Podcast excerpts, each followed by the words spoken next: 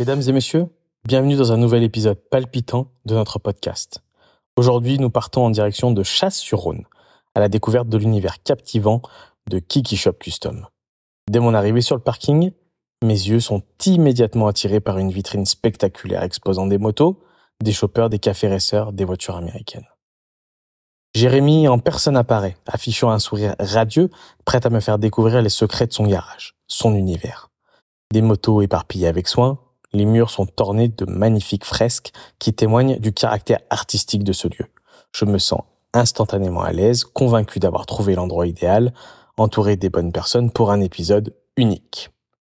Au départ, Jérémy, malgré sa bonne humeur, semble légèrement réservé, incertain de ce que cette rencontre pourrait lui réserver.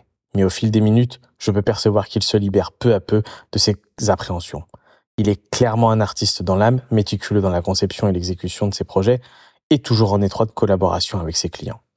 Cependant, son parcours n'a pas été sans embûches, car il a dû se frayer un chemin à l'ombre de son père pour se faire un nom et devenir Kiki Shop Custom. Aujourd'hui, il est récompensé à maintes reprises et sollicité par des grandes marques. Son histoire est un mélange parfait d'idées brillantes, de détermination sans faille et de valeurs profondes qui le définissent en tant qu'artiste talentueux. Alors, attachez vos casques, préparez-vous à découvrir cette rencontre extraordinaire avec Jérémy, le génie de Kiki Shop Custom. Laissez-vous emporter par son histoire inspirante et laissez-vous séduire par sa passion contagieuse pour les deux roues. C'est un épisode que vous ne voudrez certainement pas manquer. Bonne écoute.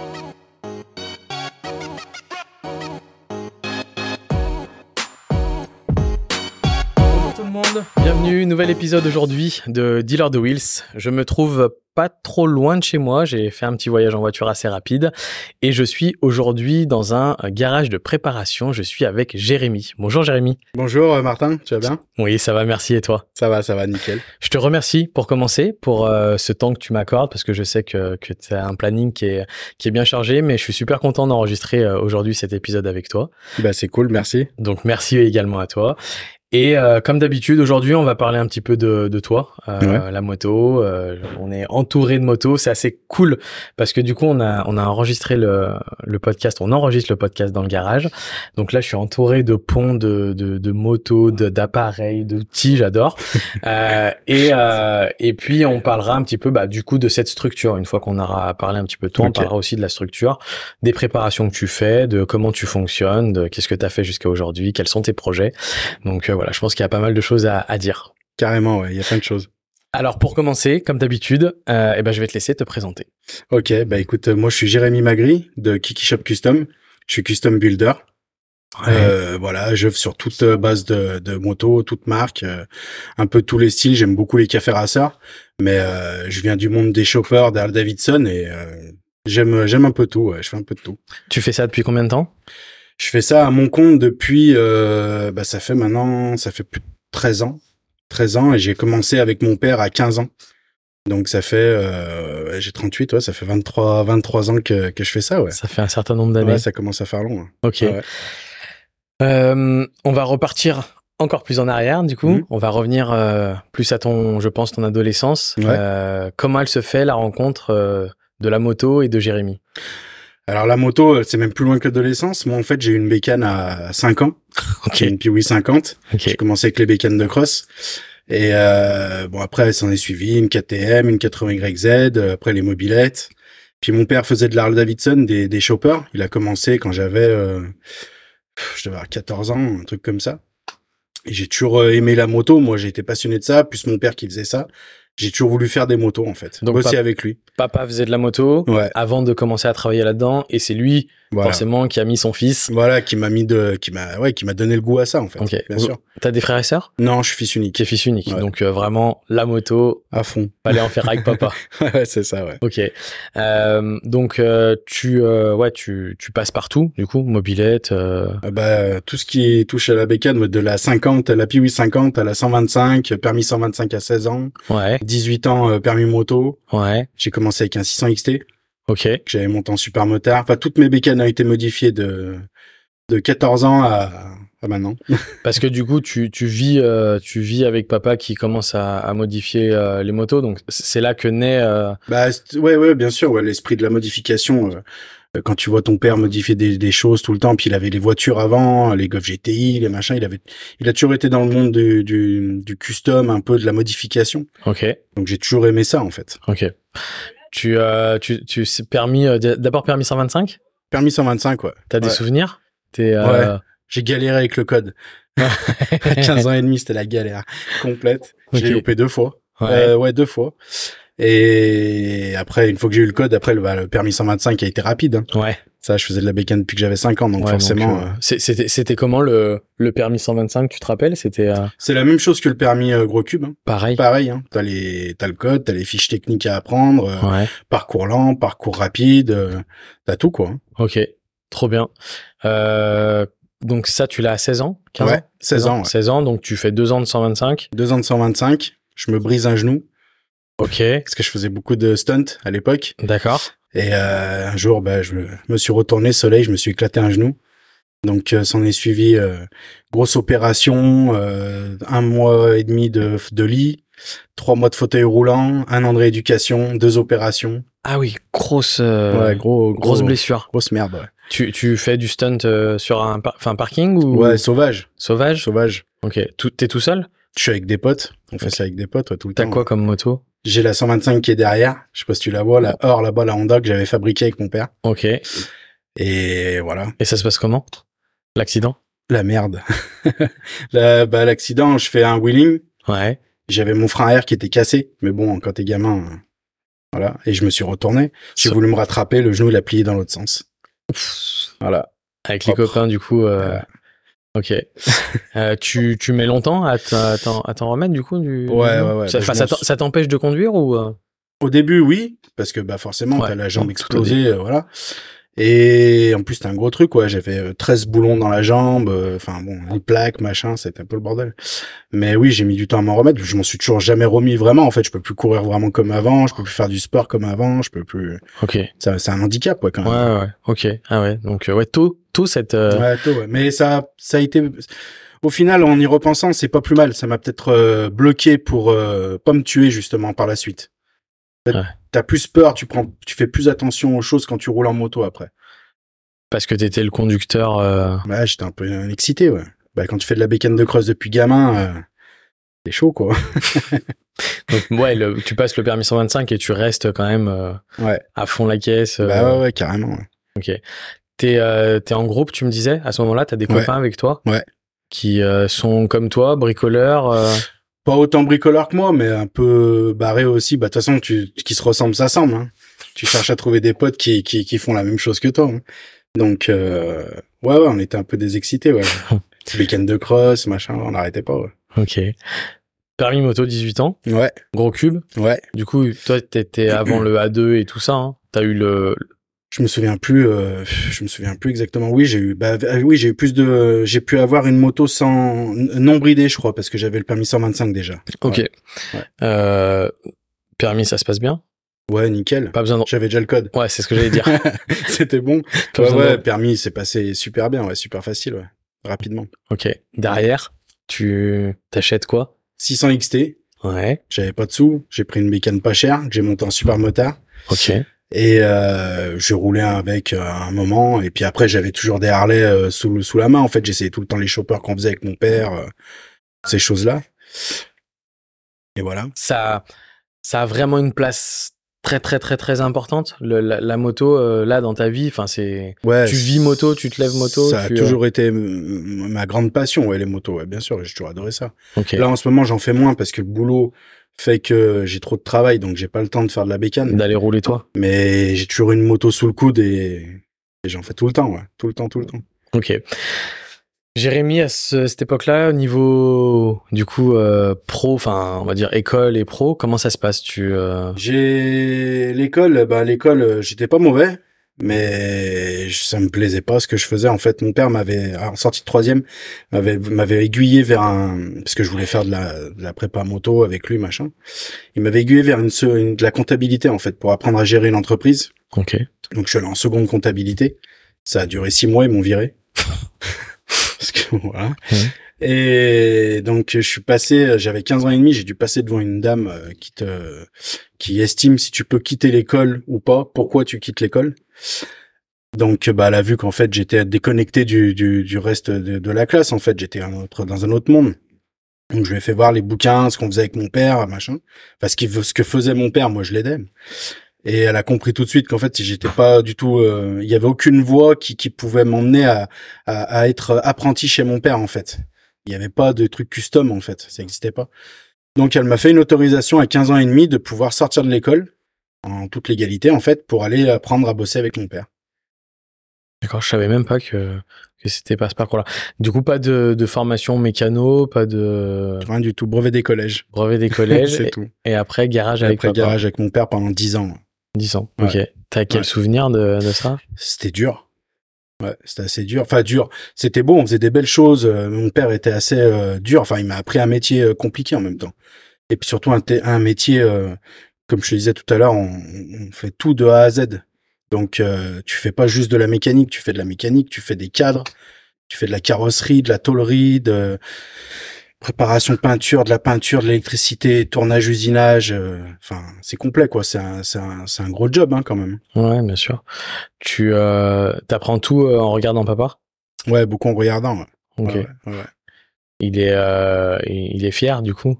Ouais, bah, je pense qu'il est fier, ouais. d'avoir son fils avec lui. bien sûr, bien sûr. Ok.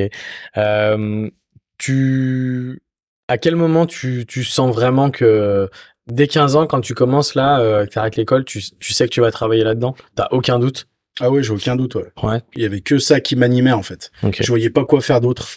Il y avait rien d'autre qui m'intéressait. Moi, c'était la moto qui me, qui me passionnait et il y avait que en bossant là-dedans que, que je pouvais être tout le temps avec des motos, en fait. Tu te projetais sur ce que t'as aujourd'hui à ce moment-là? Pas du tout. Non? Tu tu tu tu t'imaginais comment euh, Enfin, t'a- t'a- t'avais réfléchi un peu à T'es trop jeune, en fait. Tu peux pas te projeter aussi loin, en fait. Tu, Ouais. Moi, Oui, c'est pas mon père qui est là et qui me fait faire les choses, qui me guide, fais ça, fais ci, fais machin.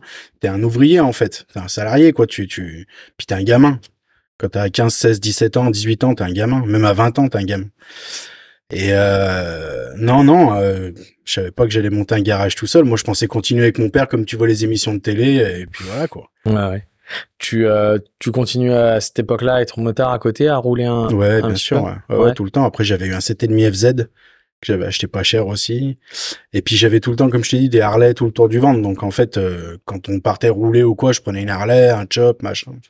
On roulait comme ça, ouais. Ok. Euh, Puis les bécanes de cross aussi. J'ai eu pas mal de bécanes de cross tout le temps. Tout le long de ma vie, j'ai eu ça. cross. Des YZ, euh, voilà, ces choses-là. Euh, non, 125 YZ, pardon, je dis des conneries. J'ai eu un 2003. Ok. Voilà. Ça cross, tu continues dans les chemins, aller rouler. À... Plus calme, plus, plus avec du gros, des grosses crosses. Là, j'ai un 125 XLS. Ouais. qui était en 165 et euh, comme ça je suis plus cool en fait avec mon gamin il a un petit 100 CRF j'en fais avec lui et puis je me fais pas mal et c'est bien je suis plus sage tu, tu tu sens quand même que il y a une bascule après cet accident où vraiment tu ouais ça a changé ma vie ouais. ça ça tu t'es vraiment calmé derrière euh, sur la conduite? je me suis calmé on va dire sur les acrobaties Ouais. pas sur la vitesse Ouais. après il y a eu les voitures aussi j'ai toujours aimé les bagnoles donc j'ai toujours aimé faire de la vitesse rouler vite dans les virages les autant de voitures moto mais c'est vrai que sur les acrobaties les roues arrière les machins ouais tu te calmes un peu j'en fais encore un peu mais quand il y a personne cool voilà Ouais. Plus modéré Ouais, forcément. voilà ouais Ok.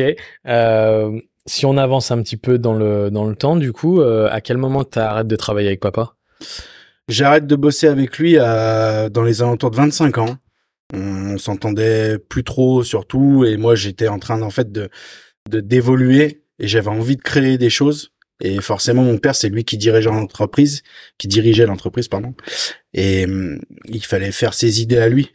Et moi mes idées elles n'avaient pas vraiment de place en fait, c'était c'était vachement électrique en fait. Ok. Donc euh, T'essayais euh, t'essayais d'imposer un peu tes. Et oui, c'est normal, tu grandis. Ouais, tu grandis, t'avais envie de. Bah oui, oui, tu veux imposer tes trucs à toi. Et je comprenais, je comprenais pas d'ailleurs pourquoi ils voulaient pas, mais maintenant je comprends parce que c'est, c'est, c'est des métiers très, euh, comment dire, la création comme ça, c'est très perso en fait. Ouais. T'es- Tu, Ouais, il a une idée, c'est pas quelque chose qu'on partage Voilà, à plusieurs. Voilà, c'est puis surtout euh, que t'es le gamin, donc tu, tu fais ce que je te dis et, et voilà. Donc bref, électrique, euh, mais mais euh, juste au travail, quoi. Enfin, sinon vos vos rapports sont. oui, oui, ça allait à peu près, oui. Ouais. oui, oui. Ok. Euh, donc, du coup, dans ta tête. Du coup, un jour, euh, bon voilà, on s'est séparés, je suis parti. Et moi, j'avais ma femme, qui est toujours ma femme aujourd'hui, d'ailleurs, la main de mon fils, qui était sur Grenoble. Donc, je suis parti à Grenoble, vivre là-bas. Et j'ai bossé pendant une année euh, dans une boîte euh, où ma mère bossait, en fait, pour me remettre à flot, en fait, dans de la tuyauterie industrielle. Ok. À Fézin. Donc, je vivais à Voiron, vers Grenoble, et je venais bosser à Fézin. Donc j'ai appris pas mal de choses de métallurgie là-bas en fait, de soudure. Euh, je me suis perfectionné dans la soudure au TIG et toutes ces choses-là. Mais ça a pas duré. Euh, voilà, au bout d'un an, j'en avais marre. En fait, j'avais pour idée toujours de, de monter mon atelier. Et j'ai trouvé un, atelier pas cher à, en location à Saint-Joire-en-Valden, exactement à côté de Voiron. Et je suis parti de l'entreprise de tuyauterie industrielle. J'ai monté mon garage là-bas. Donc au début, bah, j'avais rien. L'habiter le couteau, comme on dit. Ouais. Donc j'ai j'ai essayé de faire euh, voilà, je faisais un peu tout, je faisais des C15, des 205. euh, Donc là, tes garages voitures, je fais tout, tout. tout, tout, tout. Mais après, euh, j'ai commencé à acheter des motos pas chères, à les modifier, ça s'est vite su là-bas. Et j'ai commencé à avoir des clients qui venaient me voir pour me faire faire une peinture, pour me transformer une moto, pour. Ça a été dur au début, ouais, ça a été dur. Tu, tu prends un local euh, qui n'était pas un garage. Non, Donc, c'est- du coup, j'ai tout tu- fait dedans. Tu dois acheter. Euh, pas Bah, je dois de- acheter tout le matos, ouais. Ouais. Alors au début, c'est du matos de brico dépôt, ouais. pas cher. Et euh, et puis voilà. Tu fais un prêt à la banque à ce Non. moment-là? Pas Non. de prêt, j'ai fait zéro prêt. Donc tu, tu, tu, tu fais tes premiers clients qui te payent et avec euh, ce qu'on Voilà. te paye en petit à petit. auto-entrepreneur, tout doucement, euh, essayer de vivre, vivre un peu. J'avais le chômage, Ouais. donc j'ai eu un le droit au chômage pendant un an, je crois. ouais, donc ça permettait de. Ouais, ça permettait d'équilibrer un peu la chose, ouais. Ok. C'était une, une location qui était chère là-bas? Non, je payais, euh, pff, je crois que je payais 250 euros par mois. Ouais, ouais. Au début, j'avais que la moitié du garage. Et après, le gars qui était à la moitié, il m'a laissé l'autre moitié, donc c'est monté à 350 euros, je crois, un truc comme ça. Ok. Ah oui, oui, c'était vraiment pas cher. Ouais. C'était quelque chose de en bon état quand même ou Non. Non. Ah non, c'était tout délabré, ouais. Ouais. C'était les vieilles usines, euh, euh, pas isolées, rien du tout. C'était avait son charme, c'était joli. Il y avait des grandes vitres euh, immenses et euh, pas d'isolation. En plus là-bas, ça caille. Dessous, euh, enfin, je sais pas ce qu'il y avait dessous, mais le- quand il pleuvait dehors ou qu'il faisait froid, le sol devenait noir, c'était humide. L'été, c'était un four. Ouais, c'était un peu tendu. Ouais, C'était Roots. ouais, ouais, mais bon, Ah, il y a pas besoin de, de, de grands outils et de grands euh, entrepôts et de grands crédits et de grands machins pour faire des belles choses. Mm, mm. Si t'en as l'envie, euh, Donc là, là, tu, tu utilises tout ce que tu as appris avec papa? voilà. Ok. Tu, Et je me perfectionne par moi-même tout seul, puisque quand t'es livré à toi-même, bah t'es obligé de d'apprendre. En fait, t'apprends réellement. En fait, tu mets en, en place quand- ce que t'as vu, ce que t'as appris, mais tu apprends par toi, enfin Ouais, en ouais. faisant quoi, forcément. Ouais. Et encore plus, je pense, quand tu te retrouves tout seul. Bah ouais, ouais. En plus, c'était dur parce que j'étais le fils de mon père. Et j'entendais parler autour les gens qui disaient ouais, mais il est con, il s'est il s'est barré de chez son père, c'est un âne, machin. Donc ça a été compliqué, ouais. Ok. Ça a été compliqué de me faire une place là-dedans. Et du, c'était quand même une fin, ça me semble, une, une, à ce moment-là, une séparation pas simple, du coup. Non, pas simple, ouais. C'était Ok.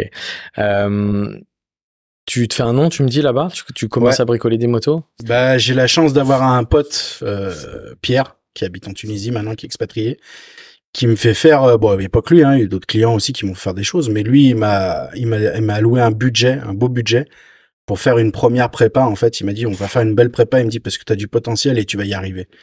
Et on a fait la Ducati euh, verte qui m'a fait connaître un peu de partout. Euh, donc j'ai fait cette moto.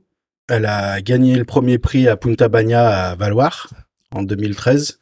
quand c'était encore à Valois. Quand c'était encore à Valoir, exactement, c'était le premier, je crois. Je me rappelle plus. Ouais, je crois que c'était le premier. Et euh, je fais la couverture du magazine Rad. Parce que d'ailleurs, c'est très compliqué avec les magazines. Il y a que Rad qui m'a laissé la, la, la, la première euh, ma, ma chance en fait pour avoir une couverture de magazine. Euh, c'était une moto qui sortait un peu des codes euh, qui se faisaient à l'époque en fait. C'était un peu nouveau le néo rétro comme ça. Et donc euh, bah voilà, j'ai fait cette bécane.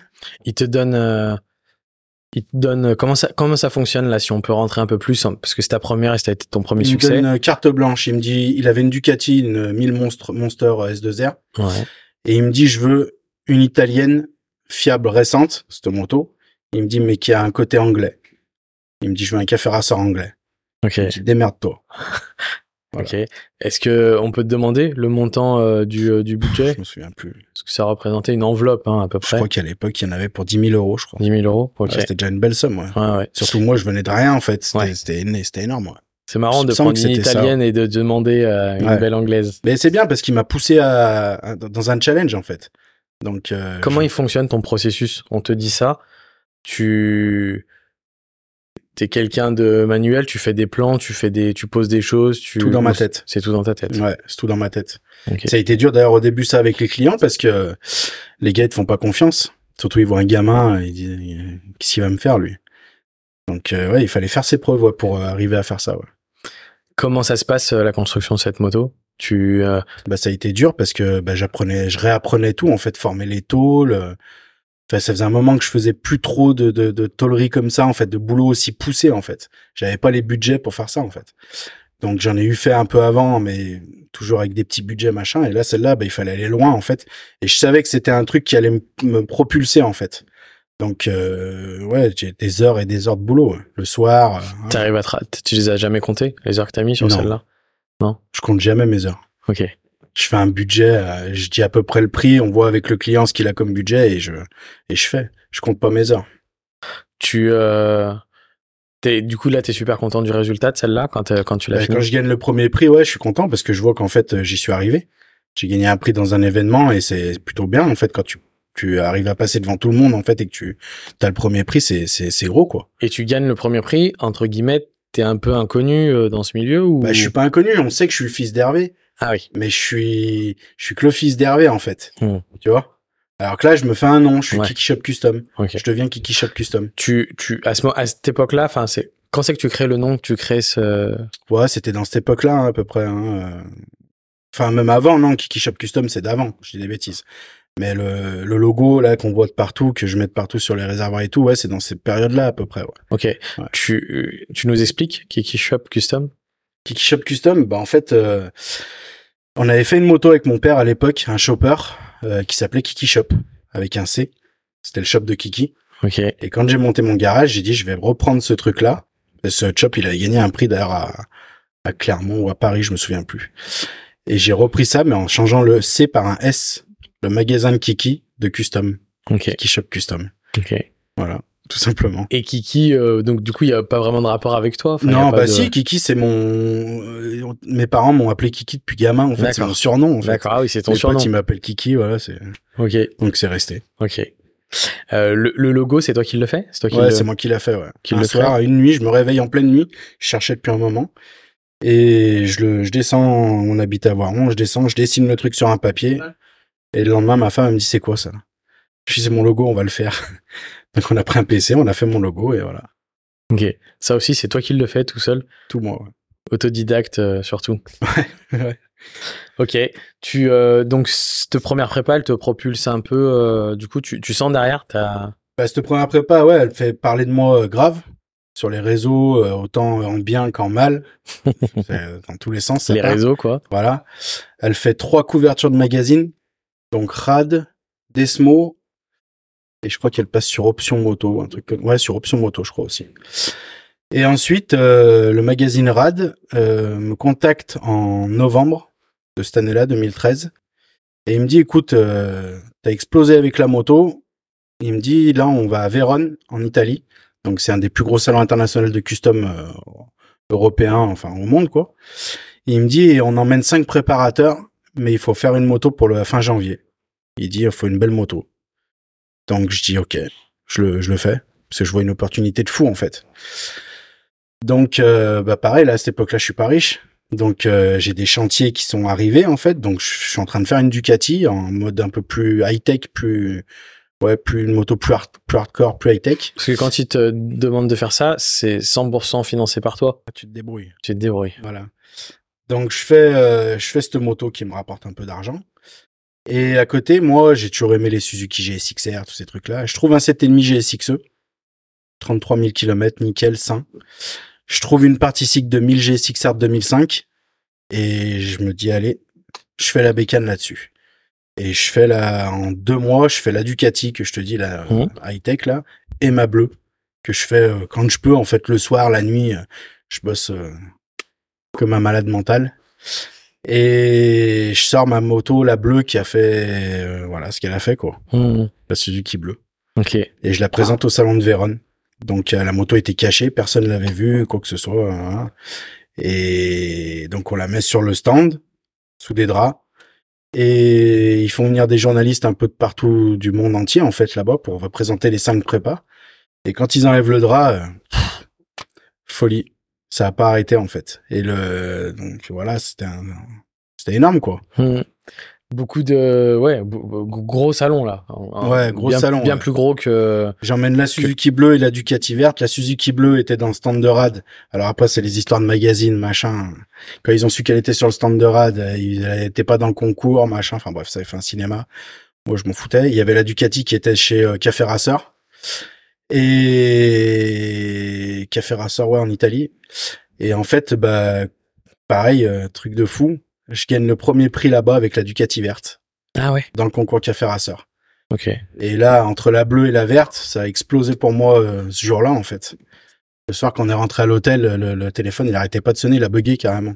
J'ai eu, je crois, 500 demandes d'amis en, en une soirée, en fait. Tu, euh, tu, prends, tu, tu prends de l'argent quand tu gagnes les prix? Non. Non, c'est la notoriété, ouais, la notoriété, la couverture médiatique. Voilà, c'est ça, un petit peu dans le monde entier, et surtout dans des salons, dans des salons comme ça. À, à tu commences à prendre des contacts. Euh, il y, y, avait, il y avait pendant le salon, il y a le, le boss de l'AC Café, Mark Wilsmore, qui faisait partie du, du jury. Il venait voir mes motos, il était fou devant mes bécanes. Zach Ness, le petit-fils d'Arlen Ness, il me cherchait dans le salon pour me rencontrer en me disant que tu as créé un nouveau style avec la bleue, machin. Donc tu prends des tu prends des contacts de fou en fait. C'est énorme. Ouais, Et euh, à cette époque-là, c'est plus Facebook qu'Instagram? Ouais, Facebook. Ouais. ouais, beaucoup Facebook. Pas ça existait, c'est Instagram à l'époque. Ouais, Et euh, et par les réseaux sociaux, tu tu. Euh, Je fonctionne essentiellement essentiellement que par ça. Ouais. Ouais, quasiment que par ça. Les magazines aussi, mais bon, euh, les magazines c'est toujours compliqué. Puis là, le dernier bon vrai magazine qui existait, et voilà, commence mm-hmm. à être, c'est fini quoi. Donc, euh, ouais. À cette époque-là, t'es encore à Saint-Jean-en-Valden. Là-bas? Ouais. Donc dans ton petit garage, mmh. tu fais tes prépas jour et nuit. Voilà. Et là, ça commence à à t'apporter du client aussi? Ouais, ça m'en apporte aussi, ça m'en apporte un peu, mais euh, pas pas explosion parce que je suis quand même dans un endroit euh, un peu dans le trou du cul du monde, si je peux dire. ouais. Et bah forcément, les gars, ça les bloque. C'est c'est pas aussi bien que quand t'es à côté de Lyon, en fait. Donc euh, ça démarre doucement, on va dire, doucement. Ok. C'est plus, euh, c'est plus euh, du partage sur les réseaux sociaux et ouais, et, des amis. Et, ouais, ouais, ça m'amène du client. aussi, j'ai du client quand même. le hein. milieu qui parle de toi, par contre. Ouais, le milieu parle de moi. Après, là-bas à Saint-Jouard, ça m'a emmené Suzuki France, par exemple. Ok. Suzuki France m'ont contacté pour leur transformer une 1500 Intruder, la nouvelle là, en café racer. Donc dans ce tout petit garage, je reçois une une boîte de chez Suzuki, euh, une moto toute neuve dans la caisse euh, à modifier. Donc euh, ouais, c'est super. Ouais, t'as quand même des super projets qui arrivent malgré tout. Euh, Est-ce qu'à ce moment-là, donc après euh, ces deux concours, ces premiers prix, ces trois motos qui font, euh, Jérémy Magri, c'est plus le c'est plus le, le fils d'Hervé. C'est non, je reste toujours, toujours. Mais je veux dire, oui, ça, je me suis fait un je me suis fait un nom, on va dire. Je me suis fait un nom là-dedans, bien sûr. Et là, les gens qui avaient dit euh, il aurait jamais dû partir, il ils ont pris une claque dans leur gueule. Et toi, t'étais bien content. Bah oui. Parce que t'es la reconnaissance, tu fais voir que tu sais faire en fait. Est-ce que euh, tu es sorti euh, parce que quand, quand je vois donc bon, t'as des Harley, t'as as plein de choses, mais les, les motos pour lesquelles t'es très connu, mm. c'est pas forcément euh, on va dire des Harley. Est-ce est que tu, tu penses que c'est aussi pour sortir des traces de, de papa que ou c'est vraiment euh, parce que tu as senti quelque chose où t'étais euh... Non non, j'ai pas j'ai pas pas fait d'Harley pour euh, sortir des traces de mon père ou quoi, ça n'a rien à voir. C'est que des Harley, j'en ai fait toute mon enfance et j'ai eu un ras-le-bol à un moment donné de la Harley en fait, parce que je faisais que ça, que ça, que ça, que ça. Et j'aimais les autres marques, moi. J'aimais les quatre cylindres en ligne, le son des moteurs des quatre cylindres, euh, le Ducati, enfin toutes les motos sont bien, toutes les marques sont belles. Et je voulais pas me cantonner qu'à une seule marque de bécane en fait. Je voulais faire un peu de tout. Et, le fait de faire de tout, de toutes les marques, tu apprends beaucoup plus de choses qu'en restant que dans la même marque tout le temps. C'est facile de faire que de la Harley quand tu fais que de la Harley depuis 20 ans. Enfin, c'est facile. Je sais pas. Oui, oui, oui. C'est pas, tu dénigres pas, mais non, je dénigre pas ceux mm. qui font ça. Voilà, c'est pas le problème. Mais je veux mm. dire, ça reste beaucoup plus facile. Tu fais toujours la même chose. Ouais, il y a moins de challenge. Ah, c'est moins compliqué. Ok. Euh, comment tu euh, comment tu comment tu, tu sens les c'est au moment où les parce qu'il y a un moment les cafés restaurants ont explosé. Ouais, bah, La mode, en euh, plein dans le truc, quoi. Ouais, ça a été en plein dedans. Ouais, c'était vraiment là-dedans. Ouais. bah, et je me rappelle Facebook, Ouais, il y en avait partout. ouais. on voyait que des Mm. photos, les guidons bracelets, Bien sûr, ouais. les, les petites selles. Mm. Ok. Et euh, et là là tu tu t'es collé à cette mode là. Alors non, justement, moi, je suis pas arrivé dans le café rasseur parce qu'il y avait la mode des cafés rasseurs. Je suis arrivé dans le café rasseur parce que j'ai toujours aimé des cafés rasseurs. Tu vois les motos qui sont derrière, là, que je t'ai dit que je me suis cassé le genou. Ouais. À l'époque, avant, j'avais fait une gitane testi avec mon père. Ouais. des gitanes testi et c'était déjà des cafés rasseurs j'ai toujours aimé ça en fait cet esprit de bécane en fait ça me fait penser à des avions quand tu les vois dans, de, de face avec les guidons bracelets et tout on dirait des hélices d'avion c'est c'est des motos de fou moi j'adore ça c'est très sport ça a une gueule j'adore ça en fait. Et je suis arrivé dedans euh, euh, je je suis pas arrivé par la mode du café rasseur. J'étais là avant la mode du café rasseur au final. C'est peut-être plutôt que j'ai amené un délire différent dans les cafés rasseurs qui m'a fait euh, euh, partir dans enfin qui qui qui m'a fait aller dans ce délire là en fait. Mais non c'était pas la mode des cafés rasseurs quand je suis arrivé. Ok. Euh, tu restes combien de temps du coup là-bas à je reste vers euh, Grenoble, à Voiron pff, je me rappelle plus je me souviens plus euh, je crois que je suis resté 5 6 ans là-bas Ouais. ouais un truc comme ça Après tout ça, les, les affaires commencent à financièrement à un peu plus Ouais, décoller. puis après tu commences à prendre de l'âge, donc t'as des des des. J'ai un enfant, bah en 2013, en ouais 2013, je suis con. Donc j'ai un enfant et tu prends de l'âge, tu mûris, tu veux, t'as d'autres envies en fait. T'as as moins envie de t'amuser tout le temps, t'as envie de faire une maison. Je voulais acheter une maison, j'étais en train d'acheter un terrain là-bas, je voulais acheter un terrain pour monter ma maison et mon, garage. Euh, mon père, je l'ai au téléphone souvent. Et il me dit, mais pourquoi tu reviens pas ici? Je lui dis parce que je suis bien là-bas, c'est cool, tu vois. Je lui dis mais il me dit ah, mais il y a moins de boulot là-bas qu'ici. Je dis ouais, c'est vrai que le boulot là-bas c'est compliqué. Puis on discute, on discute, on discute et puis voilà et plusieurs fois et puis euh, il me dit mais reviens, il me dit je te laisse le garage derrière, il me dit tu montes ton atelier dedans. Il me dit en attendant que tu veuilles construire ou quoi, il me dit et puis tu fais et tu verras bien ce que ça t'apporte. Donc j'en parle avec ma femme, elle me dit bah allez feu, viens on y va. Elle me dit moi je suis pas attaché ici, elle me dit Vous étiez en location là-bas? Ouais, on était tout dans la location. euh, on est d'avoir un enfant. On, on vivait comme des, des, petits jeunes, quoi. Voilà. Donc on vient ici. Je monte le garage là euh, derrière Donc- chez mon père. Pour expliquer, donc euh, ici, donc ton papa avait son garage depuis tout le temps? Pas depuis tout le temps. C'est. Enfin oui. On avait un premier atelier euh, avant euh, dans Chasse-sur-Rhône, un Ouais. petit atelier.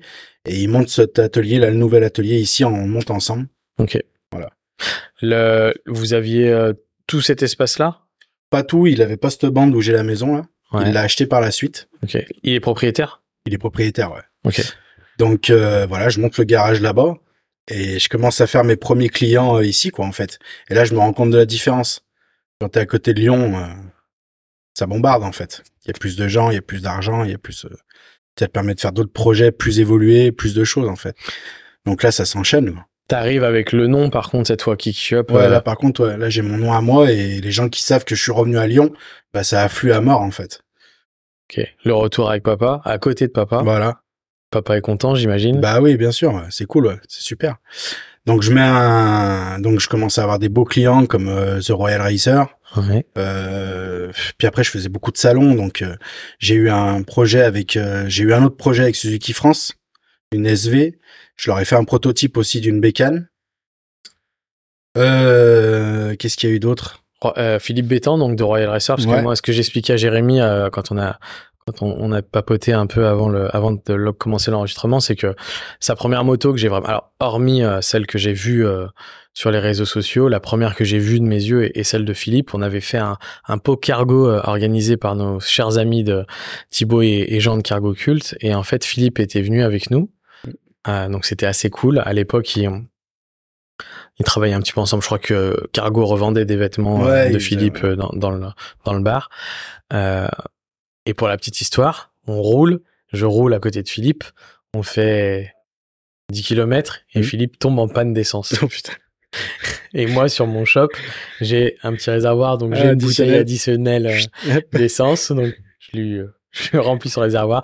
S'il écoute ce podcast, euh, je sais pas s'il s'en rappelle, mais il me doit toujours 3 litres d'essence. mais, mais voilà, non, pour la petite histoire. Et du coup, je vois vraiment le, le travail et, et cette, c'est comme, comme toutes tes motos, mais cette moto est, est magnifique. Moi, elle me, de la voir en vrai, je, je, vois vraiment ton travail, je la, je la regarde beaucoup, j'en discute avec Philippe et, et ouais, je me rends compte que c'est un niveau de finition euh, qui il y a un gros job sur celle de Philippe, ouais. qui est incroyable. Parce que la moto en fait de Philippe, elle est, comme je te disais tout à l'heure, on, j'essaie de me de faire des motos qui vont avec les clients.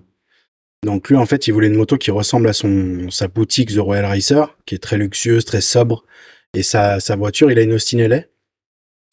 Donc euh, on fait cette moto qui d'apparence fait café racer assez simple, mais au final, elle a quand même des pièces dessus qui sont très très euh, innovantes en fait. On lui a monté des, en, fait, on voulait que les roues ressemblent à des vieilles jantes avec des vieux tambours, et on a monté du Béringer inboard qui avait été fait, euh, je crois, il avait fait ça avec euh, Kruger, champion du monde de, custom. Et en fait, donc on fait faire, donc on prend les freins, les inboard. En fait, les inboard, c'est des sortes de gros moyeux. C'est des roues du LM à la base. Il y a le pneu qui vient directement dessus. Donc là, ils ont fait des perçages pour pouvoir mettre des rayons. Donc en fait, tu as un disque de frein de chaque côté ou d'un côté, quoi, peu importe selon comment tu veux faire, avec un étrier de frein à l'intérieur du moyeu. Donc c'est un boulot un peu compliqué. C'est tout en pouce parce que ça a été prévu pour des Harley. Mm-hmm. Et moi, quand ils me vendent ça Béranger, ils me disent écoute, on sait comment tu travailles. Par contre, tu te démerdes. on te le vend, mais tu te démerdes pour y monter. C'est compliqué.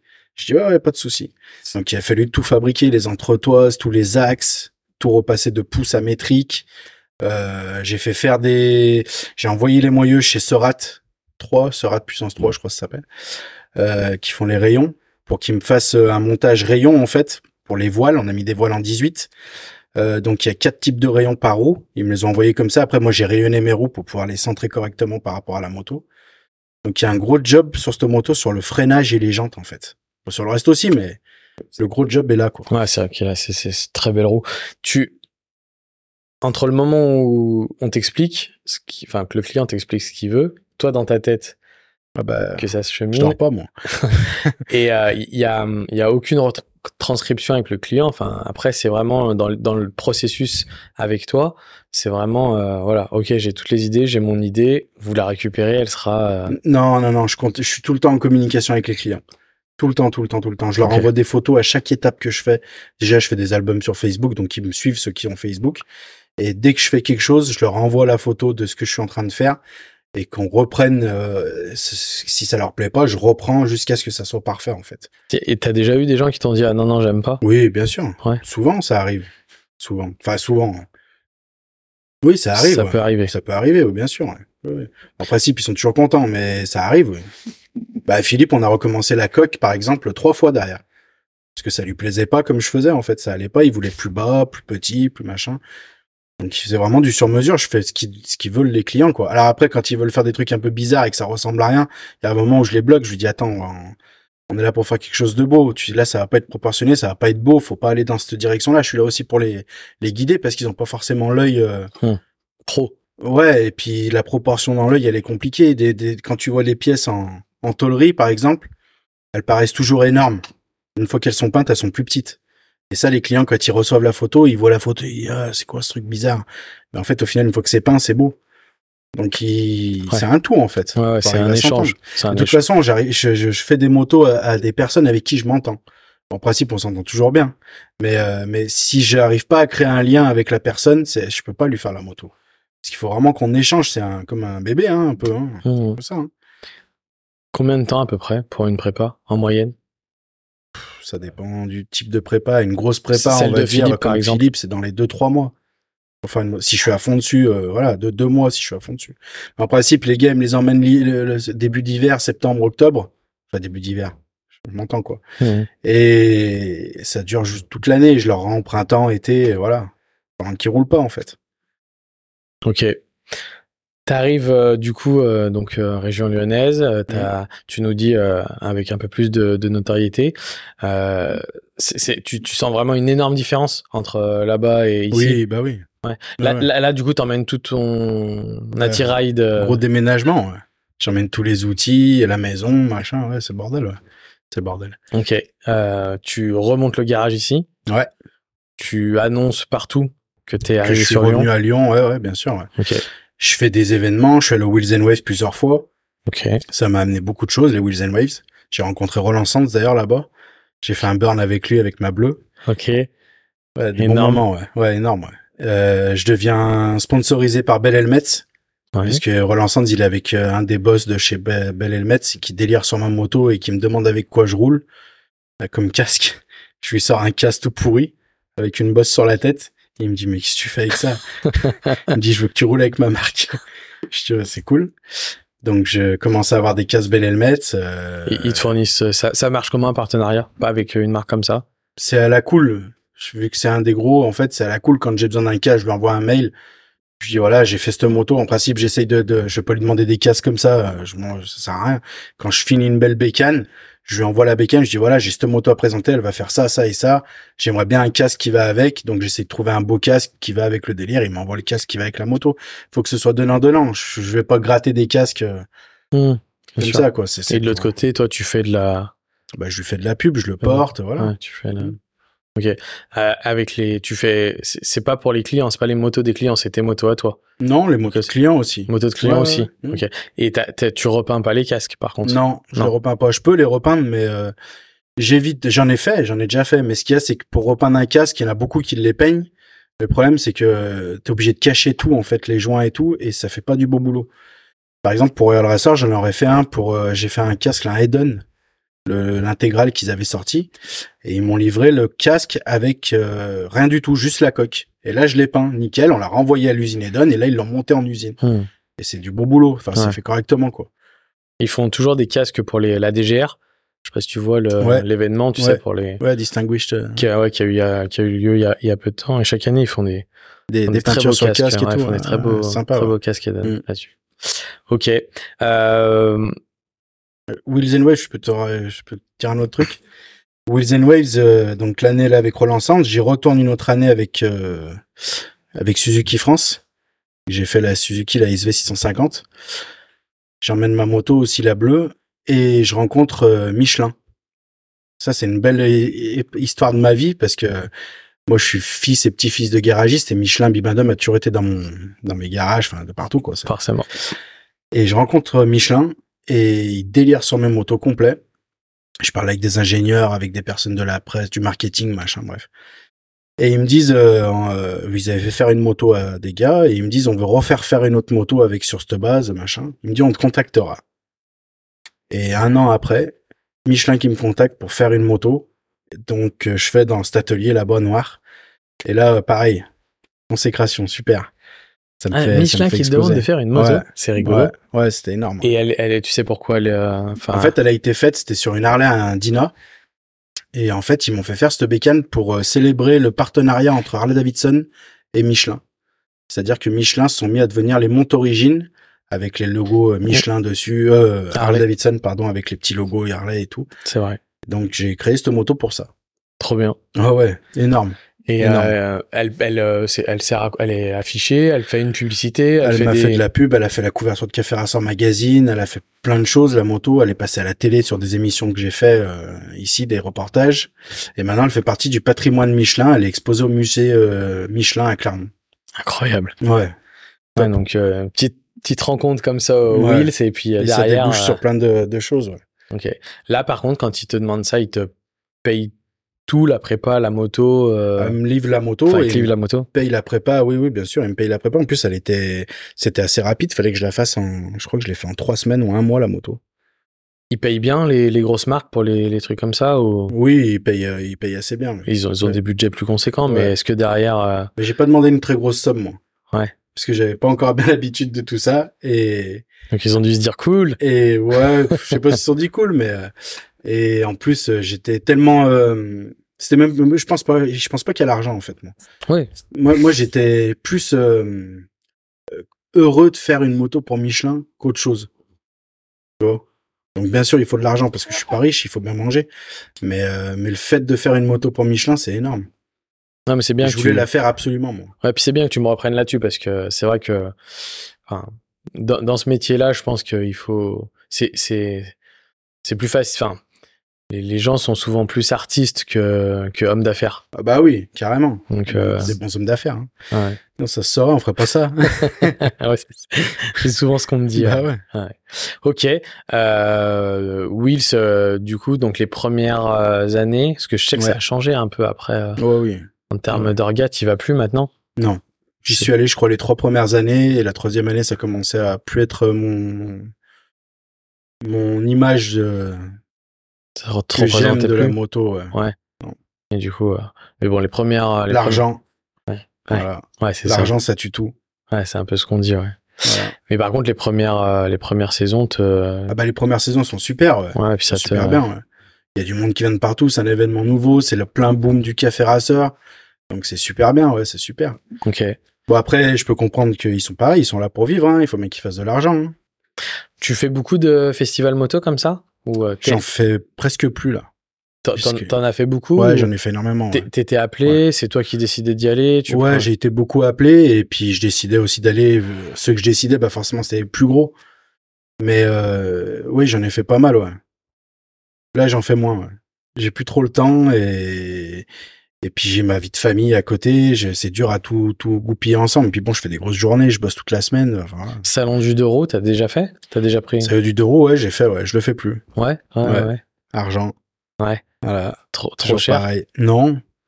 Juste des histoires de, de, enfin, on va se lancer dans un, une discussion. euh, Un débat, mais ça, ça te correspond plus? Non. Non. Non, parce que c'est. Je me Tant dis. c'est- que le patron de ce salon est là, je ne serai plus là. D'accord. Voilà. Parce que je me dis, c'est, c'est des gros events quand même en termes de, Bah, bien sûr, c'est bien. de Puis on notoriété. a de- participé à ce qui devienne comme ça, ce salon. Et c'est pas, c'est pas, c'est pas des gens cool. Ok. Voilà. Le, le garage, du coup, donc euh, t'as- t'es avec ton papa, t'as le garage du, du fond, euh, qui n'est pas celui euh, où on, on est aujourd'hui, Mm. actuellement. Donc comment ça se passe euh, cette bascule? Bah moi, de toute façon, je voulais faire une maison et monter un atelier à moi, en fait. Donc, euh, mon père me donne le terrain. Donc, c'est un super cadeau, c'est énorme. Et moi, je vis pendant quatre ans dans un mobilhome avec ma femme et mon fils. Je bosse dans ce garage là-bas et je fais, euh, et je fais, je fais de l'argent pour faire le crédit, pour acheter la maison, pour monter la maison, en fait. Donc, euh, pour voilà. la créer Voilà, pour Donc la créer. ton ouais. idée, c'est de faire l'atelier en bas et La la maison maison, en haut. au-dessus. Voilà. Ton, je t'ai pas demandé, ton papa, il habite euh, là aussi ou Ouais, il habite? aussi là, ouais, attends, sur place, ouais. On habite tous les deux sur place. ouais. au-dessus, euh, Ouais. au-dessus de son Euh, atelier? non, à côté, lui. À Sa côté. maison, elle est à côté, ouais. Ok, c'est rigolo. Ouais. Euh, combien de temps, du coup, tu, tu bosses avant de pouvoir euh, créer euh, celui-là? Je bosse, euh, je bosse 4 ans. Le temps que je suis dans le mobilhome. 4 ans, euh, ça devait se faire en 3 ans. Mais euh, je fais, comme tout à l'heure je te disais, j'ai fait un prototype pour Suzuki France qui devait se faire à 120 exemplaires sur une base de Suzuki SV. Fait du plug and play café rasseur en fait. Donc une coque, une bulle, machin. Donc je leur fais ça, je leur livre la moto, donc je mets tout en stand-by pour faire leur truc en fait. Et moi, faut savoir qu'à cette époque-là, j'ai pas d'argent. Enfin, c'est je jamais été bien riche en fait, et je mets tout pour faire ce crédit en fait.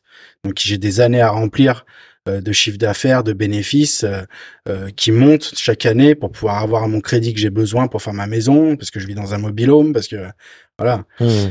Donc je fais cette moto, je leur livre. Ils m'avaient promis normalement 120 à 200 exemplaires. Enfin, c'était un gros truc, quoi. C'était énorme.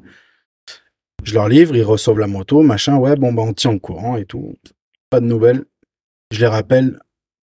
Bah, finalement, on va pas faire le projet. Donc, je mets tout en stand-by pour rien, en fait. Donc, je loupe ma dernière année de 3 ans, là, pour arriver au chiffre que je devais faire. Et donc, je dis, bah, tant pis, faut recommencer. On est reparti pour une année Je plus. recommence une année, je fais, je fais mon chiffre et je me rends compte un an après qu'ils sortent le projet que j'avais fait en fait. Un peu différent, mais voilà. Ok. Voilà. Euh, sans du coup euh, Kiki. euh, Ah bah non, sans rien du tout. ouais. Suzuki, tout simplement. D'accord. Mais quand on écoute ton histoire depuis le début, on a, la- enfin, j'ai l'impression que ça a commencé quand même tôt avec Suzuki Oui, oui, oui. oui. et qu'il y avait. euh, donc je Ah suis- ouais, ça se passait super bien. ouais, ouais, Ouais. ouais. Les deux bécanes que j'aurais fait, c'était super bien et tout. Et puis là, sur le dernier coup, bah voilà. Ok. T'as rappelé pour avoir des explications? Bah oui, je leur ai demandé ce qui se passait. Ouais. Mais ils me disent euh, non, mais non, on n'a pas fait, machin, on a fait autre chose. hein. C'est pas la même, machin. Ok. Voilà. Et c'est une moto qu'ils ont vraiment sorti à 200 Ah ouais, exemplaires. Non, euh, je sais pas y a 200 exemplaires. C'est un, c'est la SV, euh, je sais plus quoi, je sais plus comment elle s'appelle. Ok. bon, Voilà. pas, on va pas le classer dans les bons souvenirs celui-là. non, non. Ok. Non. Euh, donc un an de plus et euh, du coup un an, un an de plus qui te permettent à ce moment-là de- d'avoir ton crédit? Ouais. Ok. Ouais. Donc là, euh, tu te lances dans les. Euh, bah, après, je me lance dans les travaux. ouais, ça dure plus d'un an. Ok. Donc, tu fais tout faire? Je Tu- fais faire pas mal de choses, mais j'en fais pas mal aussi avec des potes. Et donc, je continue à bosser dans mon petit atelier là-bas, je continue à vivre dans le mobilhome, et on fait la maison en même temps. Le garage et la maison. On fait tout le terrassement, nous, on fait, ouais, du job. Ok. Mm. Donc, euh, t'a- t'arrives à tout gérer là, le garage, euh, Ouais. la construction, euh, ton suis fils. fatigué, euh, J'étais fatigué cette période-là, ouais. ok. Tu, là, tu t'es commenté. Tu es sur au niveau prépa, moto. Euh, t'as, t'as, quand entre le moment où tu construis ça, avant sur l'atelier, t'as du job. Ouais, j'ai du te- boulot, ouais. Bah, c'est à cette période-là que j'ai eu Michelin, d'ailleurs. Je des bêtises, j'ai mélangé un peu les trucs. Ouais. C'est à cette période-là que j'ai Michelin, j'ai pas mal de projets, j'ai cette moto aussi que je fais. J'ai des, des beaux projets, ouais. J'arrête j'arrête pas, ouais. Je Ok. fais beaucoup de, beaucoup de jobs, ouais. Ok. Donc là, euh, là, euh, à côté, euh, comme tu parlais financièrement, financièrement, tu, tu sens que ça rentre. Ah bah ça va mieux, ouais, ouais, bien sûr.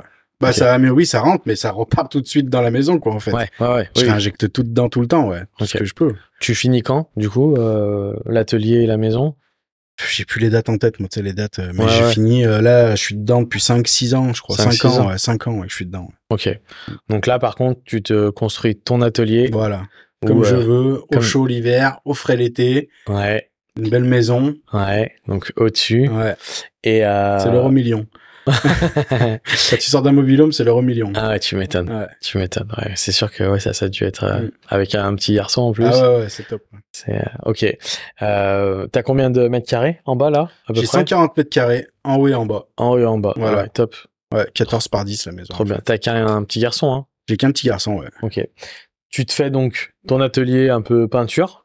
Je fais ma petite cabine de peinture, ouais, pour Ouais, faire les pièces cabine, moto. ouais, pardon. Mon père, il a une cabine voiture, donc quand j'ai besoin de faire des bagnoles ou quoi, que j'ai besoin de faire un gros truc, je vais chez lui. Mais en principe, je fais tout là, ouais. Ok. 99%, je fais tout ici. Et donc, euh, et donc là, tu as tes ateliers, tes pompes moto, euh, toutes tes machines pour usiner euh, tes pièces. Pour tout faire, ouais. Donc euh, là, euh, J'essaye de faire des espaces un peu. Tu vois, j'ai un coin euh, tôlerie, fabrication un peu sale. J'ai un coin mécanique plus propre. Pas sale.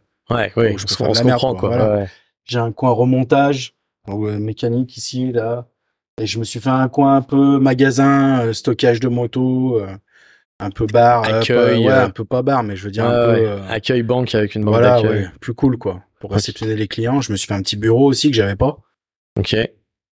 Donc les papiers, ils sont plus au milieu du garage, ils sont rangés dans un bureau proprement. Ouais, Ouais, c'est tout des petits trucs, mais ouais, ouais. pareil, les toilettes, l'eau chaude, Ouais, j'avais pas avant. ouais. Donc, euh, ouais, c'est des petits luxes. ouais. Plein de petites choses. Je ferai, Ouais. je ferai un petit, euh, une petite vidéo euh, en intérieur. Alors, on a, il y, a- il y a une moto qu'on n'a pas le droit de montrer, donc voilà. De toute façon, Je pourrais la montrer après. Voilà, l'épisode sortira le, le Voilà. 15 juillet, donc j'aurai le droit.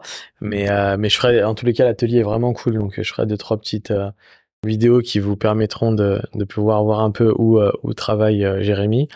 Euh, après, donc à ce moment-là, là, tu, tu pars ici, ça, ça roule, enfin, tout va Ouais, bien, ouais, tu, tout va euh, bien, tu, tu continues. euh, du coup, tu fais moins de festivals, moins de choses. Tu, Ouais. tu continues à. La, la notoriété, elle est là, du coup. Ouais, maintenant, c'est, enfin, c'est pas, c'est jamais acquis. Ouais. Mais je veux dire, oui, ça va, je, je, je commence à être assez connu. J'ai fait pas mal de couvertures de magazines. de- Il y a une bande dessinée qui est sortie sur moi. Il y a, il y a, il y a eu des émissions de télé. Il y a, puis j'ai fait même rien. C'est les motos le plus important. J'ai fait quand même pas mal d'obécanes. Et puis on voit toujours le travail. Il est fait correctement, proprement. Elles ont toujours un style bien à elles. Donc, euh, oui. Tu, euh, tu, tu fais combien de motos à peu près par an? T'as une idée? C'est jamais pareil ou euh, C'est ou- jamais vraiment pareil. Ouais. Je puis ça dépend les prépas. euh, Et tu as une année où tu vas avoir une grosse prépa et puis euh, dix petites. Et puis tu vas avoir d'autres années où tu vas avoir trois grosses prépas et puis tu vas peut-être avoir euh, quatre, cinq petites. Ou tu vas des années tu vas avoir plus de peinture. Puis ça dépend les modes aussi du moment, de ce que les gens recherchent. C'est c'est vraiment aléatoire. Il y a, ça t'est déjà arrivé de refuser des projets de gens? Ouais. parce que ce qu'ils voulaient pour toi c'était pas Ça te correspondait pas non, c'était pas, forcément parce que non, parce que ça, faut savoir rester ouvert à tous les styles et à tous les goûts. Tous les goûts sont sont beaux en fait. Euh, c'est chacun ses goûts. hein. Mais euh, non, plus des plus pour des histoires de de, de budget. Parce que forcément, s'il y a pas de budget, bah, je peux pas arriver là où ils veulent arriver. Donc ça va pas. Et hum, ouais, c'est- plus des histoires de budget en fait. Aujourd'hui, t'as vu la, tu, tu, tu ressens toi la différence de d'un côté de, de de prix de tout, des matières premières, des choses qui Ah ont bah oui. augmenté. Donc toi, est-ce que ça a impacté? Et de l'autre Ah bah côté, oui. on est un peu entre guillemets, attention, on est, on fait pas de la politique ni rien du tout, Mm. mais on est quand même dans une période pas très euh, facile, on va Ah dire oui, financièrement pour pour pour les gens. Bah, moi, j'ai eu un coup un coup dur pendant le Covid. Ouais. Euh, Enfin, coup dur. J'ai eu moins de, de chantiers, euh, de gros chantiers d'un coup, en fait. Euh, des, des projets qui tombaient à l'eau un peu, des gars qui voulaient venir mais qui sont pas venus. Euh, donc, je me suis retrouvé à prendre des des chantiers qui payaient pas forcément prendre tout et n'importe quoi en fait pour euh, te dire bah il faut tenir quoi parce qu'il y a personne qui te paye à la fin du mois. Donc je me suis retrouvé avec des chantiers qui étaient en cours, plus des chantiers qui arrivaient qui étaient pas forcément bien payés. Donc je me suis retrouvé submergé de boulot et à pas gagner ma vie correctement en fait. Et j'en paye encore le prix. Là, je termine les retards. Là. Bon, je m'en sors. Là, je sors la tête de l'eau. Là, donc ça va mieux. Là. Fin juillet, ça devrait être bon. Ok. Mais euh, Cool. ouais, cool. ouais, Putain. Tu euh, as toujours eu des, enfin là sur ces, à part cette période du Covid, tu as toujours eu des projets, des choses qui sont rentrées qui t'ont permis de, de de toujours bosser? Enfin, tu t'es jamais Ouais. retrouvé. Euh, Non. sans- tu tu fais encore un peu de voiture ou pas?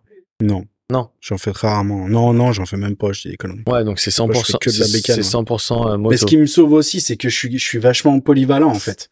Donc je peux te faire de la révision sur de la Harley, je peux te faire de la mécanique, je peux te faire de la peinture. C'est ce que j'allais te demander. C'est euh, c'est aujourd'hui euh, quelqu'un ouais. qui veut faire des révisions sur ses motos. Il je y en a lui faire. il y en a ouais, qui sûr, viennent chez toi faire. aussi, Alors, hein. tous les trucs avec les diags, les machins, je fais pas ça. Ouais. Je fais de la révision pure et dure, changer des plaquettes, faire une révision complète. Puis je peux monter des pièces, euh, je peux faire tout en fait, tout ce, tout ce qui est manuel en fait, je peux te le faire sur la moto. Et les peintures, j'ai fait, je fais des peintures des fois de restauration aussi. Là, il y a dernièrement, j'ai fait deux peintures euh, identiques sur des Honda 750 CBK, des peintures d'origine en fait. Donc je lui ai fait ça au gars. Et ça, mine de rien, ça sauve parce qu'il n'y a pas grand monde qui fait de la peinture belle. Et puis bah c'est c'est un, c'est un plus dans mon activité en fait. Ok. Cool. Voilà. Non, franchement, euh, top. Tu vois, ça fait 55 minutes euh, qu'on Ça passe vite, hein. Ça passe vite. hein. Ouais, ça passe vite, Mais, hein. euh, mais non, non, euh, super. j'ai pas dit de bêtises. Non, non, absolument pas. Je pense que ça retranscrit. Enfin, les gens qui, qui te connaissent mieux pourraient mieux le dire, mais moi, en tous les cas, je sens que Ouais. il y a une honnêteté et puis, euh, et puis vraiment une passion derrière qui se retranscrit assez, euh, assez facilement. Donc euh, ça, c'est cool. Est-ce que, euh, est-ce qu'il y a un, est-ce que t'as, est-ce qu'il y a un rêve encore que tu as envie de faire euh, sur, sur, sur une bécane, sur quelque chose, euh, sur une prépa, sur, euh, J'ai plein d'idées. Venez, j'ai Ouais. plein d'idées. ouais. T'as encore, ouais, euh, j'ai plein d'idées, ouais, plein de délires, ouais. Moi, j'aime, ouais, j'ai des tonnes d'idées, des tonnes de choses. J'aimerais faire, euh, ce que j'aimerais faire vraiment, j'aimerais vraiment, j'ai- j'aimerais avoir une une émission de télé comme il se fait aux États-Unis en fait, qui viennent et qui me fassent faire des projets de fous en fait. Ça, oui, j'adorerais faire ça parce que tu pourrais, on pourrait vraiment aller loin et se lâcher et- sans s'occuper de la législation ou de ci ou de ça. Est-ce que ou- c'est pas ça le problème? Est-ce que c'est pas le problème de de parce que moi j'ai regardé aussi hein, beaucoup d'émissions comme ça hein, et en plus maintenant euh, Netflix et Amazon et tout Ouais, commence à les gavé, ouais. commence à les à les diffuser donc euh, ça permet de voir mais bon voilà on- les plus connus euh, type euh, Gas Monkey euh, Ouais, tout ça qui ont lancé un peu les choses et tout. ouais. Ouais, voilà, c'est ça. Mais Mm. d'un côté, euh, quand je compare un peu à notre pays, la première chose que tu as dit, tout ce qui est homologation, euh, tout ce qui est, on voit bien que c'est compliqué. On est, je te demanderai, tiens, ton, ton avis là-dessus euh, après. Mm. Et puis l'argent aussi. Bah oui. Il y a, il y a là-bas, on peut mettre 100 000 euros dans une prépa assez facilement. euh, Ouais. C'est pas Fran- le même monde, ouais. En France, c'est plus Bon, après, il compliqué. y a 50 000, enfin, c'est, il y a 50 États, enfin, c'est énorme oui, à oui, comparer oui, de nous. oui, oui, Donc, il y a non, forcément plus de personnes, euh, Non, il y a plus de euh, personnes, mais je pense qu'il y a une culture qui est quand même mais il y a une différente autour culture mécanique et automobile et moto qui est énorme, en fait, Ouais, aux ouais. États-Unis, ouais, c'est sûr. Ouais, on est, je, je suis pas né dans mon pays, je pense. Même si j'aime mon pays, mais je veux dire, je suis pas né dans mon pays. pour ça, euh, Pour ça, ouais, carrément. Quel est ton avis, euh, toi, du coup, qui est dans la moto depuis un moment, sur, euh, sur le contrôle technique? Ils sur- cassent les couilles. Voilà ce qu'ils font. Mon avis, il est, pff, c'est ridicule en fait tout ça.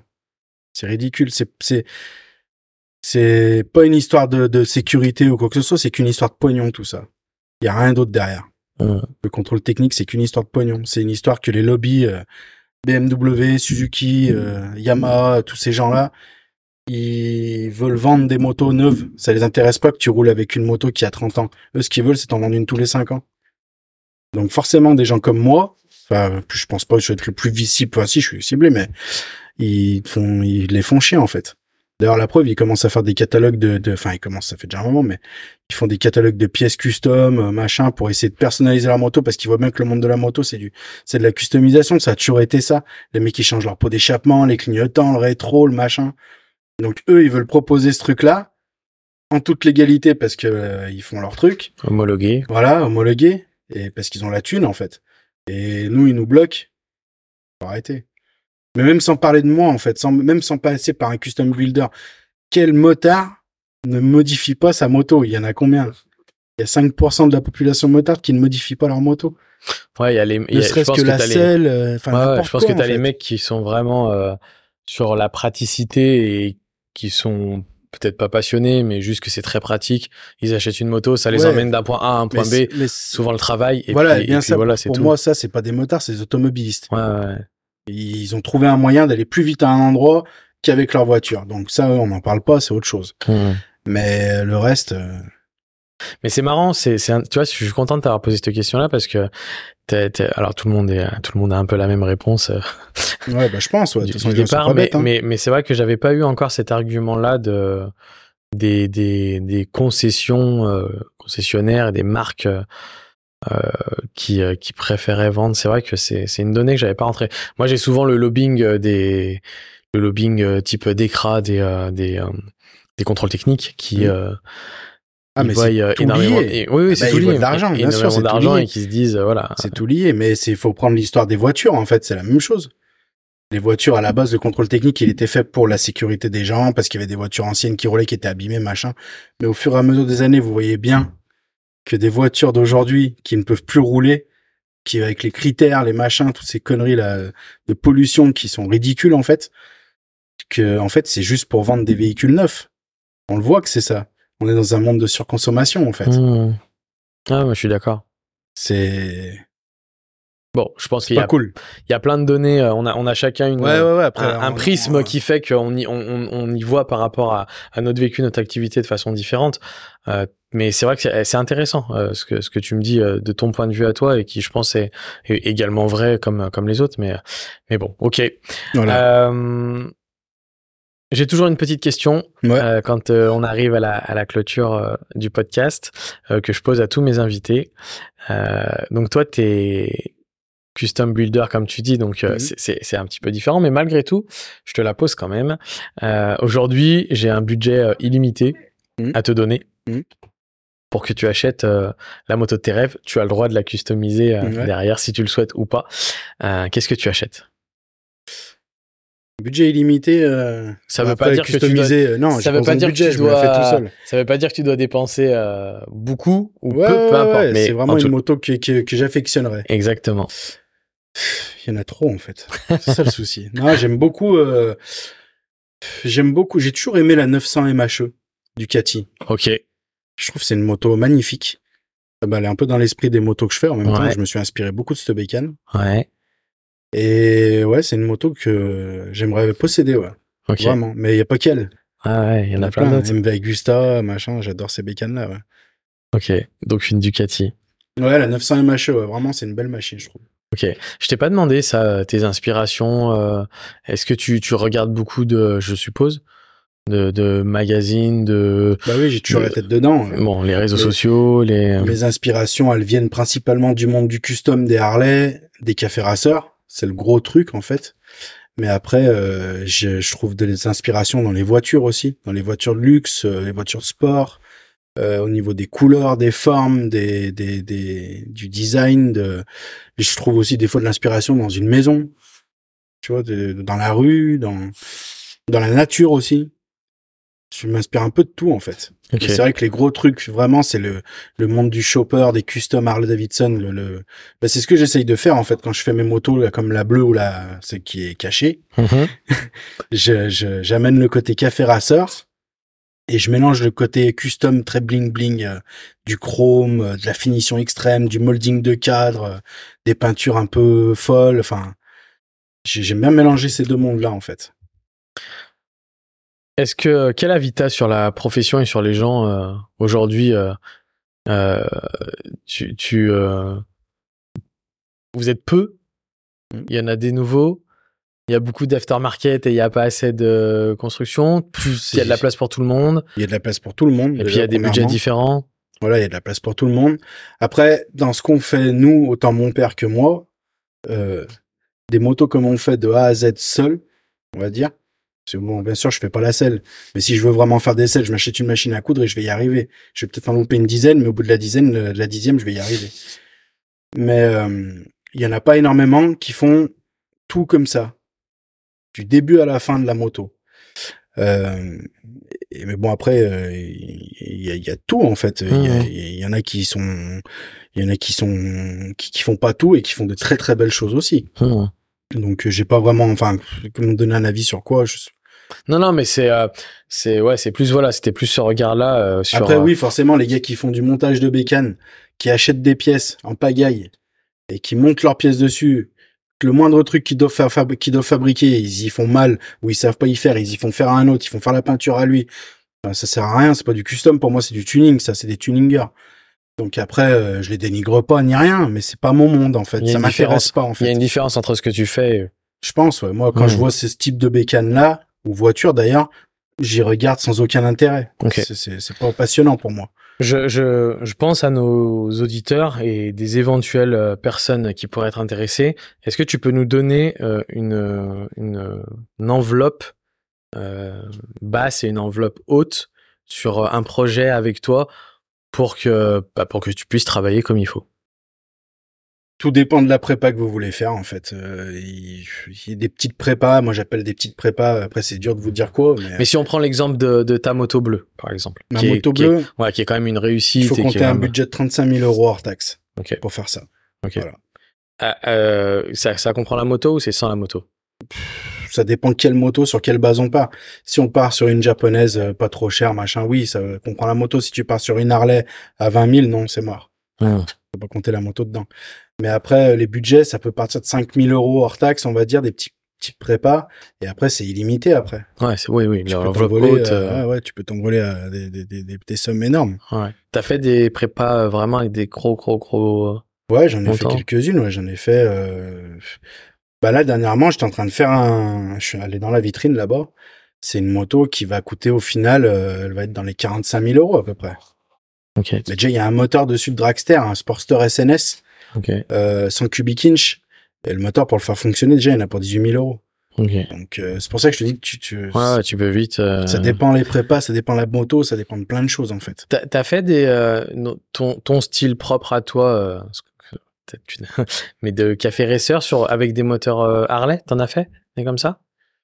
Pas avec des carénages comme ça dans ce Ouais. délire-là. Ouais. Non, non, j'en ai pas fait. Mais j'ai eu fait des cafés rasseurs, bah, comme celle-ci. C'est un peu un café rasseur. Ouais, ouais. Mais je l'ai mélangé vachement. Le gars voulait quelque chose de très show bike, gros pneu de 300, amortisseur pneumatique, et j'ai essayé de l'emmener dans le délire rasseur en fait. Ok. Et ouais, c'est un mix de tout ça. ouais. Après, il y a la moto de Michelin aussi qui est un peu rasseur. Mais c'est vrai que dans l'esprit de la mienne, la bleue ou la dernière, non, j'en ai pas encore fait des comme ça. Ok. Mais bon, T'es ouvert à tout. ouais, n'importe quelle mécanique, ce, ce- tu fais la- ce que tu veux avec en fait. Ok. Comment on te contacte si jamais on a envie de Tu par mon portable, Ouais, par euh, Facebook, Instagram, les réseaux sociaux, voilà comme ça. Moi, je suis Facebook, Instagram, ouais, par mail aussi. ouais. Sur euh, Sur les on- réseaux sociaux, je suis vachement actif. Tu peux me On- contacter euh, facilement on, et retrouve les, on retrouve les, les coordonnées et tout de toute façon euh, Ouais, facilement. ouais. Bah, c'est vrai que maintenant on passe tout par les réseaux sociaux. Ça va, ça va vraiment bien. Ça va vite, c'est rapide, c'est. Voilà. Ok. Super euh, échange. Bravo. Merci. Je suis content d'avoir euh, plus découvert euh, la personne qui se cache derrière cet univers que, que je pouvais voir bah, sur les réseaux sociaux, Ouais. un peu comme tout le monde. Mais c'est vrai qu'on n'avait pas eu l'occasion de, de faire connaissance euh, Mm. jusqu'à aujourd'hui. Donc, euh, je suis content. Je, je, je, je, je- j'apprends encore des choses, tu vois, sur sur ce que tu ce que tu fais, ce custom builder qui qui est vraiment qui demande des capacités très larges et des connaissances très larges parce que entre monter une moto, modifier un cadre, faire de la peinture, installer des, des commandes propres. Enfin, c'est, des univers et des, c'est vraiment, du coup, tu as des capacités très larges et c'est assez impressionnant. Donc euh, bravo déjà pour ce que tu fais. Euh, J'espère que les gens iront voir euh, principalement euh, tes comptes et puis éventuellement passeront te rencontrer aussi au garage. S'il y a des gens qui habitent entre Lyon, Givors, Saint-Étienne, Grenoble, pas très loin dans la région, tous les cas, n'hésitez pas à vous arrêter parce que le garage est cool et puis Jérémy est très sympa, donc euh, très accueillant. Donc euh, voilà, merci pour ça. Euh, J'intègre une nouvelle petite rubrique, donc là qui est un petit peu moins avec Jérémy, mais plus pour les auditeurs euh, de remerciements que je vais faire à chaque fois, chaque fin d'épisode. Donc comme aujourd'hui c'est mes premiers remerciements, mes premiers remerciements ils vont aller vers une personne euh, que je connais bien, qui s'appelle Guillaume, que tout le monde appelle Randy, qui fait partie du H-Crew. Le H-Crew c'est un petit crew de moto que j'ai. Alors c'est c'est des potes, hein, ça pas du tout un MC ou quoi que ce soit, c'est juste un regroupement de potes qui aiment la bière, le barbecue et rouler en Harley. Euh, donc, euh, donc voilà, qui fait partie du H-Crew et qui a été la première personne à me suivre sur les réseaux sociaux. Je lui avais dit qu'un jour, euh, je lui rendrais hommage et je rajoute cette nouvelle rubrique de remerciements à la fin des podcasts. Donc aujourd'hui, je, je, remercie Guillaume pour être mon premier euh, follower sur Instagram. Je sais pas une, une énorme communauté aujourd'hui. J'espère qu'elle va grandir, qu'elle va grandir aussi avec des présentations comme la tienne et, et du travail que tu fais. Mais, euh, mais voilà, merci, euh, merci en tous les cas, Guillaume. Et merci, Jérémy, pour ce moment de partage. En merci tous les cas, c'était euh, super. Tu vois, on a papoté pendant 1h10, c'est à peu près le, passé vite, le timing. Euh, je, peux, je peux faire un petit. un petit N'hésite pas, c'est maintenant. Je veux juste faire un petit bisou à mon Léo, mon fils. Parce que je sais qu'il va regarder, il regarde les vidéos YouTube. Et voilà, je vais lui faire un bisou. Ouais, je l'ai, euh, je l'ai croisé. Il est, il est, il est super sympa. Et il était, c'est, assez drôle parce que, parce que moi j'ai une fille qui a trois ans et demi, ah. donc euh, qui est encore très loin de ça, mais qui, euh, qui, qui regarde mes motos et qui regarde les motos et qui regarde un truc un peu dealer de wheels en tous les cas, qui écoute un peu. et et le, le regard que ton fils il a eu quand il t'a dit. Oh, mais tu vas passer sur YouTube. J'espère qu'un jour ma fille, euh, elle, fait délirer. elle me dira ça parce que c'était trop beau à voir et euh, on a senti la fierté euh, ouais, carrément. dans ses yeux. Donc, donc ouais. Donc Pour je, ça, je voulais lui rendre la, je voulais lui rendre la monnaie. je, lui fais un, je lui fais un petit bisou aussi à, à Léo et puis non vraiment merci pour pour ce partage. comme je disais, n'hésitez pas à aller sur les réseaux sociaux, Kiki Shop Custom. Custom. ouais. ouais. Euh, suivez-le, euh, abonnez-vous pour euh, pour suivre ses prépas, elles sont incroyables. Et si vous êtes dans le coin et si vous avez le budget et si vous avez une envie de prépa et que son style vous plaît, n'hésitez pas à le contacter. dans le descriptif du podcast, je mettrai tout, son adresse, son téléphone, ses réseaux sociaux. Vous n'aurez qu'à aller le suivre et le contacter. Merci Martin. Merci Jérémy. À, bientôt. bientôt. Ouais. Ciao. Ciao.